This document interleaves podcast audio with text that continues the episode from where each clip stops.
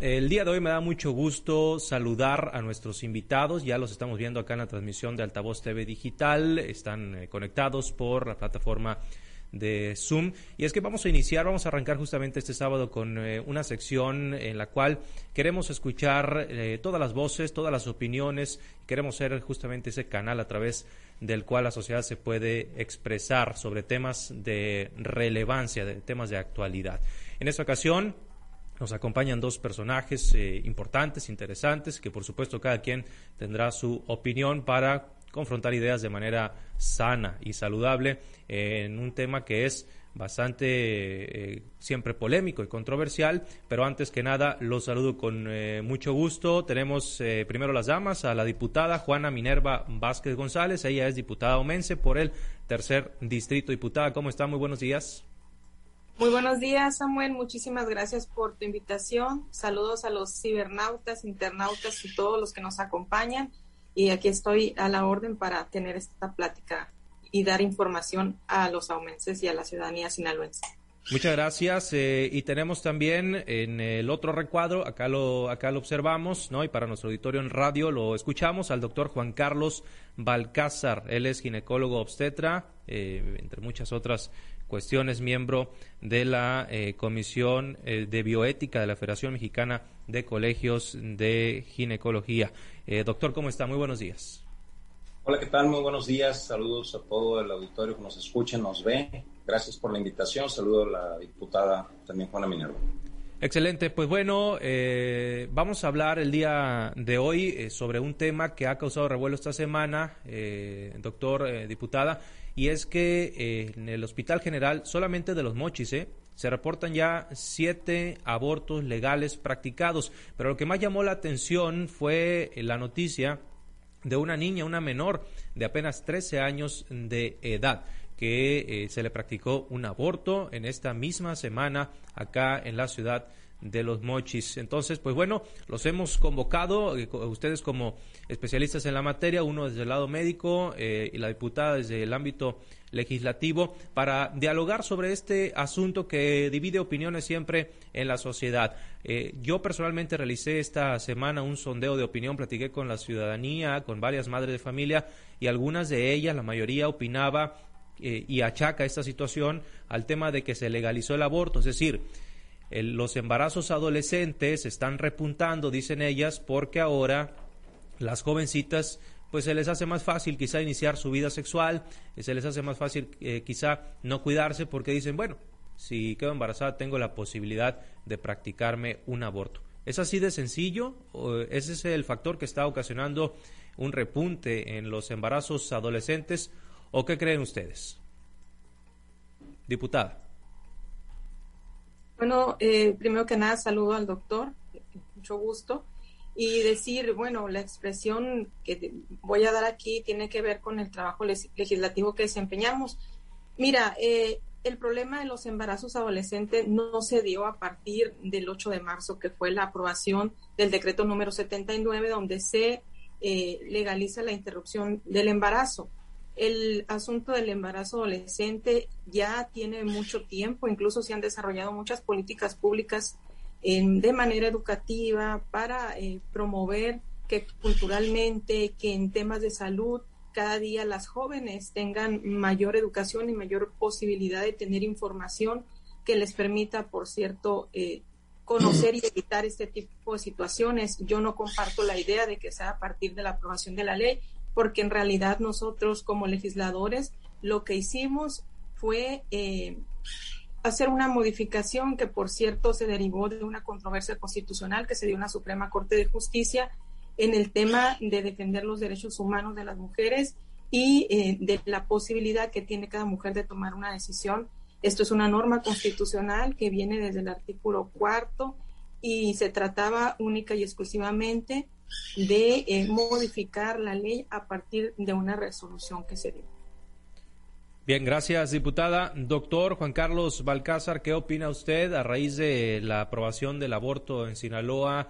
Eh, pues eh, se está generando mayor indicio de embarazos adolescentes. ¿Es esto una manera de dar permiso, entre comillas, a las jovencitas y a los jovencitos. Por supuesto, no hay que quitarle responsabilidad a los varones también de que estén iniciando su vida sexual antes y que se despreocupen ante pues una situación que debería implicar bastante responsabilidad. ¿Qué opina usted?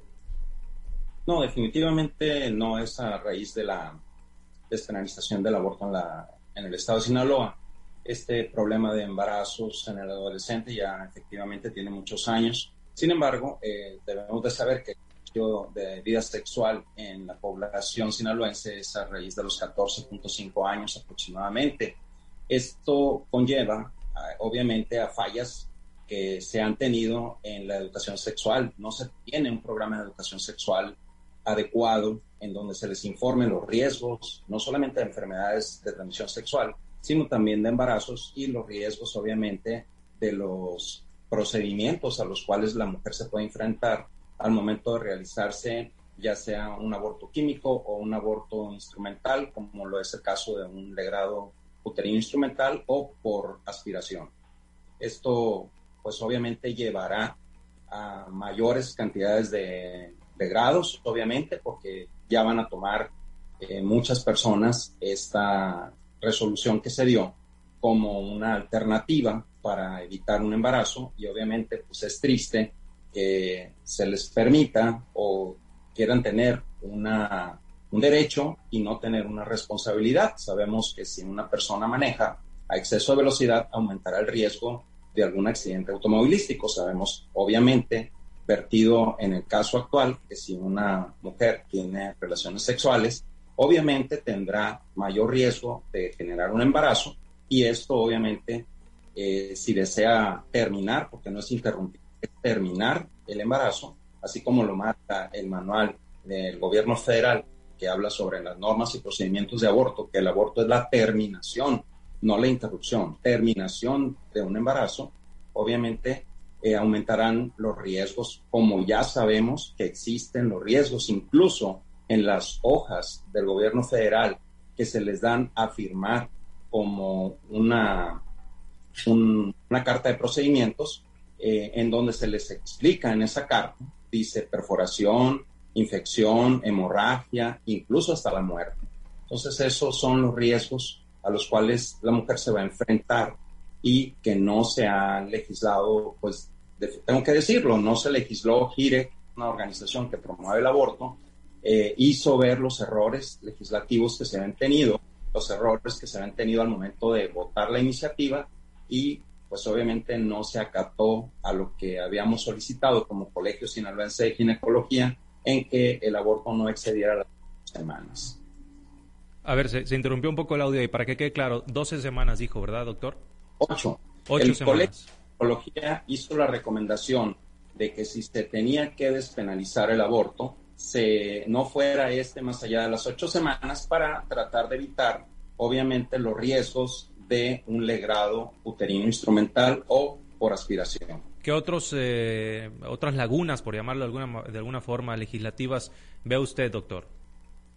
Aquí en este caso hablan hasta las 13 semanas. Sin embargo, si una paciente pone en riesgo su vida, el embarazo, por ejemplo, en una, eh, en una preeclampsia, una eminencia de eclampsia, que se tenga que terminar el embarazo a las 31 semanas y la mujer no quiera, pues, y que tome esa decisión porque no se tiene legalmente una fecha de cuántas semanas se le considera la terminación del embarazo, pues obviamente esta mujer puede caer en una falta eh, jurídica, una falta penal en este caso.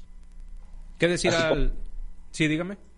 Así como lo determinó Gire, tengo la, el documento Gire, el Twitter donde lo expresa, que hubo una falla, unas inconsistencias en, en, el, en el proceso de la legislación sobre el tema del aborto.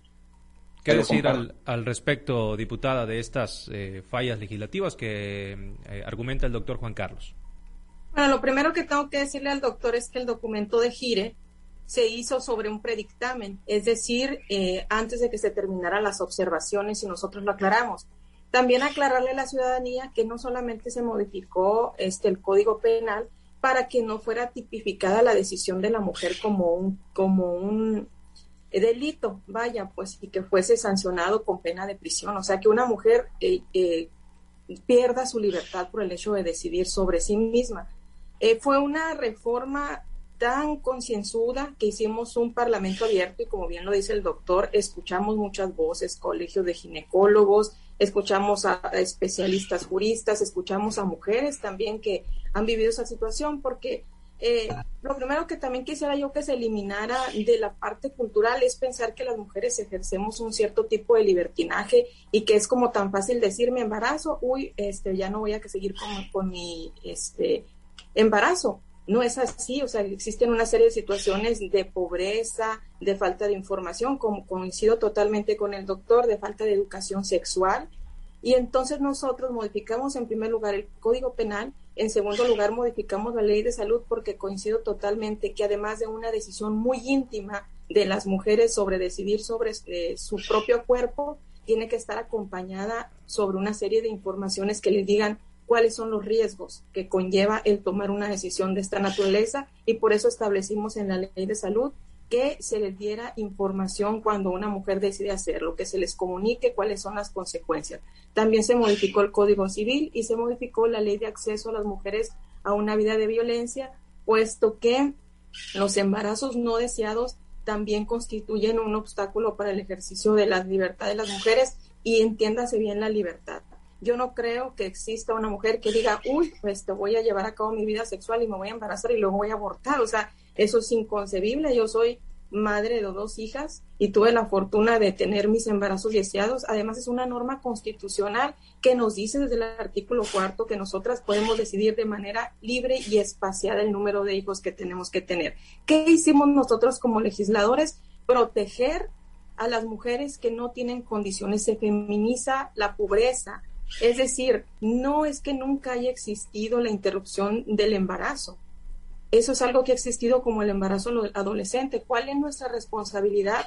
Elaborar una legislación que permita que no se estén muriendo las mujeres que lo hacen eh, o lo hacían de manera clandestina. Ahora, si tomamos este mismo caso de la niña, porque eso es una niña de 13 años que está viviendo esta situación, pues evidentemente, eh, como se hacía antes, obligarlas casi a ser madres a esa edad, pues imagínate del tipo de vida que le estamos dando a las mujeres. No se trata de dar permiso, es una decisión íntima de cada mujer, es una decisión seguramente muy difícil y en el caso del tema de la medicina, eh, claro que necesitamos tener aliados que sean los médicos que eduquen sexualmente en el sentido de proporcionar toda esta información, eso es fundamental. Creo que el tema de la educación y la cultura en algún momento debe de rebasar lo que nosotros quisimos alcanzar con la norma, que todas las mujeres estén, informadas, que todas sepan cuáles son las consecuencias de sus actos, porque evidentemente no se trata solo de dar derechos, a todos los derechos les corresponde una obligación. Doctor, la diputada menciona una palabra clave, libertinaje, decía, no hay que confundir libertad con libertinaje. ¿Usted qué opina? ¿Es libertad o libertinaje el que una mujer o una pareja cuente con la posibilidad ya legal de practicar un aborto? Antes quisiera aclarar dos cosas que dijo la diputada. Eh, dice para disminuir el número de muertes. En el estado de Sinaloa no se ha tenido ninguna muerte por un aborto. Tengo las estadísticas del INEGI, no se tiene ninguna muerte. no, se no se previene alguna muerte por un embarazo, por un aborto clandestino. No se tiene ese, ese dato, eh, no es correcto. Y no se escuchó, efectivamente menciona que hubo un parlamento abierto en el Parlamento Abierto, el Colegio de Ginecólogos, donde yo soy el vicepresidente, acudimos y comentábamos que no es el cuerpo de la mujer. Cuando a una mujer se le quita la matriz, se le conoce como histerectomía. Cuando se le quita la vesícula, se le conoce como colecistectomía. Pero cuando se realiza un procedimiento de aborto, no se le extirpa ningún órgano a la mujer. Se asesina a un ser humano que está en el vientre de la mujer. Eso es muy diferente. Y científicamente se puede demostrar que no es su propio cuerpo, porque no existe un cuerpo que tenga dos corazones, dos tipos de sangre diferente, dos ADN diferentes y algún organismo que forme otro órgano como lo es la placenta. Entonces son cuatro argumentos científicos para argumentar que no es su propio cuerpo. En cuanto al tema de libertinaje y de libertad, eh, soy estudiante de bioética y obviamente represento a, los colegios de ginecología a nivel federal en la Federación Latinoamericana de Colegios de Bioética. Eh, no es lo mismo libertad, libertad, cuando yo tomo la decisión de algo de libertad, tengo que ver el bien común. Cuando yo tomo el libre albedrío, entonces yo tomo solamente lo que yo deseo tomar. Entonces aquí efectivamente no es un libertinaje, tampoco es una libertad, porque la libertad yo tendría el bien común para todos. Y aquí no puede hablar de bien común en la libertad cuando asesino a un ser humano por tomar yo una decisión. Entonces esto es un libre albedrío que es cosa muy diferente a la libertad y al libertinaje. Correcto. Ahora, un punto clave en este tema, eh, amigos invitados, es la infraestructura de salud en el estado de Sinaloa, porque ya estamos viendo que se están presentando varios casos de eh, abortos eh, en los hospitales públicos, en la entidad, y eh, bueno, al tener la posibilidad ya legal, bueno, las mujeres están acudiendo a, realizarlo. ¿Estamos listos en materia de infraestructura de salud, diputada, para recibir a estas mujeres que están llegando y las que vayan a, continuar llegando? Sí, eh, primero que nada me gustaría aclarar dos cosas. Claro que no se tienen datos porque los, los abortos o las interrupciones eran, son, eran clandestinas. Entonces, en ese sentido no podemos tener datos. Segundo punto, yo soy catedrática de ética jurídica y entiendo perfectamente el tema del bien común. De hecho, en mi ejercicio de responsabilidad como diputada, voté por el bien común y no con un juicio de valor, porque si a mí me preguntas de manera particular si estoy de acuerdo con la interrupción, yo te digo, yo no lo haría. O sea, yo no estoy de acuerdo. Yo quisiera que todas las mujeres tuvieran embarazos felices y los terminaran felices y que formaran parte de su proyecto de vida pero no es mi juicio de valor el que yo tengo que vertir con la responsabilidad que tengo, sino la idea de que si estaba convirtiéndose en un problema de salud pública, en un problema social, teníamos que legislar, pero no solamente eso, teníamos que legislar porque la Suprema Corte ya había discutido e incluso con otros colegios, con los colegios de ginecólogos a nivel nacional, con otras asociaciones, la resolución que nos dio en el acto de inconstitucionalidad que se promovió desde el 2018. Y, nos, y, ahí ellos ya nos habían dicho a nosotros sobre el tema del inicio de la vida, que es otra discusión a la que eh, sería muy amplio entrar aquí. Regreso a, a, lo que me pregunta Samuel. Estaba, ¿Está preparado el sistema de salud? Primero, en esta idea de coordinación de trabajo del Ejecutivo y Legislativo, nosotros hicimos un análisis si había la posibilidad de que se pudiera realizar esos procedimientos en las clínicas de salud pública y en las privadas. Y en este sentido, sí hay condiciones, pero además nosotros nos hemos comprometido como legisladores de eh, elaborar los presupuestos para las instituciones y que puedan cubrir las necesidades que tienen, en este caso, las instituciones de salud.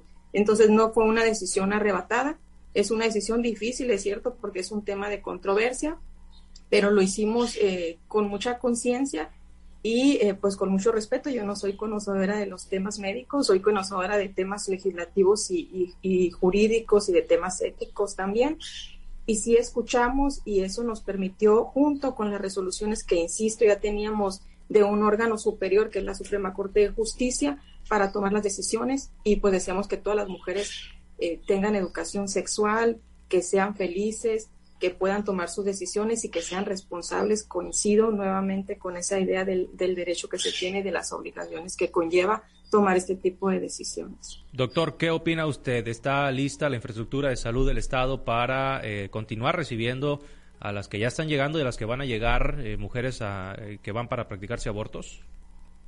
Aclarando solamente el punto. La Suprema Corte no consultó a la Federación Mexicana de Colegios de Ginecología, licenciada estoy segurísimo de eso porque pertenezco a la mesa directiva de la, de la Federación Mexicana de Colegios de Ginecología en la Comisión de Bioética y debieron de habernos consultado a nosotros.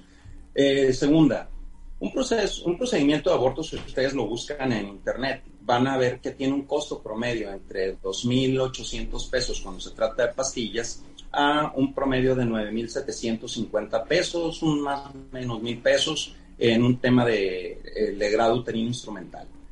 En las instituciones públicas no es un secreto. Nosotros vamos a cualquier institución pública, ISTE, Seguro Social, Salubridad, y nos vamos a dar cuenta que no tienen a veces ni paracetamol, que es un medicamento que vale 50 pesos. Entonces, estamos utilizando un recurso del erario público en donde los que no estamos de acuerdo con el procedimiento del aborto están tomando parte de nuestros impuestos para pagar ese procedimiento. Eh, es tan absurdo como existe eh, presupuesto para terminar con la vida de un ser humano, argumentando una serie de falacias, pero para los niños de cáncer seguimos juntando tapitas de plástico para obtener esos recursos y comprar el medicamento. El sistema de salud no está preparado. Tengo 30 años prácticamente de antigüedad en el Instituto del ISTE, donde laboro, y no se tiene la infraestructura ni tampoco se tiene el presupuesto como para ejercer un procedimiento y sin descuidar las necesidades básicas de las otras especialidades y enfermedades. Perfecto, muy bien. Estamos contra reloj, este, diputada, doctor. Eh, finalmente les preguntaría sus eh, conclusiones sobre este tema eh, en cuanto a, a, los embarazos adolescentes que estamos comenzando a ver y el aborto de manera general. Diputada, ¿alguna conclusión ya para finalizar? Pues primero que nada, eh, afirmo que no tiene nada que ver el tema de los embarazos adolescentes con la despenalización del aborto, porque incluso ni siquiera tendríamos que eh, tener estudios de cómo ha impactado, que creo que eso también tiene que ser abierto, o sea, cómo impacta los cambios legislativos que nosotros estamos haciendo. Segundo, eh, me toca ser parte de la Comisión de Hacienda y nosotros en el tema de las iniciativas de ley estamos manejando eh, los impactos presupuestales, es decir, no aprobar una ley por el solo hecho de aprobarla y buscar los recursos que se necesitan para llevar a cabo esta política pública. Eh, número tres, eh, a esta reforma también está acompañada, lo dije en la ley de salud, el tema de la educación sexual. Y una cosa muy importante, porque en esta eh, en este sistema en el que nosotros estamos entendemos que hay ciertos prototipos, que hay eh, el tema de la conciencia de los médicos y también eso lo previmos. O sea, si un médico objeta eh, por conciencia el no realizar estos procedimientos, tendrá que canalizar a alguien que sí lo pueda hacer. Eso ni siquiera es algo que hemos cuidado no transgredir porque aún en el ejercicio de nuestras responsabilidades sabemos que ellos, los médicos a quienes tenemos nuestra admiración y nuestros respetos, tienen una formación que les permite utilizar el tema de la objeción. Incluso la Suprema Corte ya ha resuelto también sobre ese tema y en eso nos basamos.